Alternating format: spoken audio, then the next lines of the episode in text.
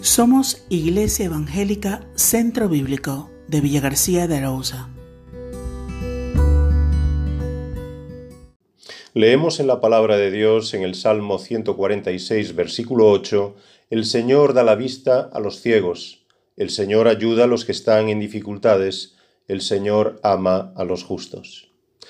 ¿Estás atravesando dificultades de la vida?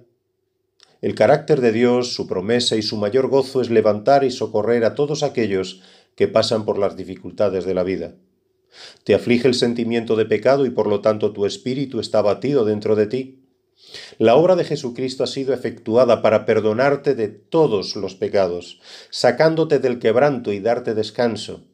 Dice el Señor en Mateo capítulo 11 versículo 28, Venid a mí todos los que estáis trabajados y cargados, y yo os haré descansar. Tal vez lo que te apesadumbra es la pérdida de un ser querido y el vivir en penosas circunstancias.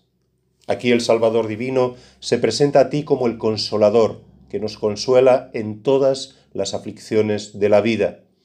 Leemos allí en 2 Corintios capítulo 1 versículos del 3 al 4, Bendito sea el Dios y Padre de nuestro Señor Jesucristo, Padre de misericordias y Dios de toda consolación, el cual nos consuela en todas nuestras tribulaciones.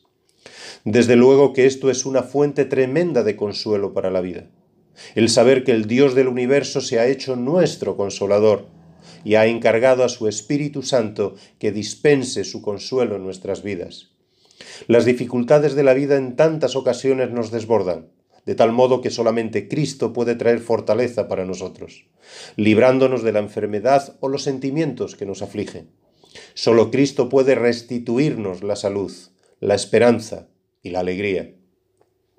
Así lo ha hecho en diferentes momentos de nuestra vida y así repetirá sus manifestaciones de misericordia para el camino que tenemos que transitar. Si andas triste y angustiado en este día, recuerda que Dios está dispuesto a levantarte.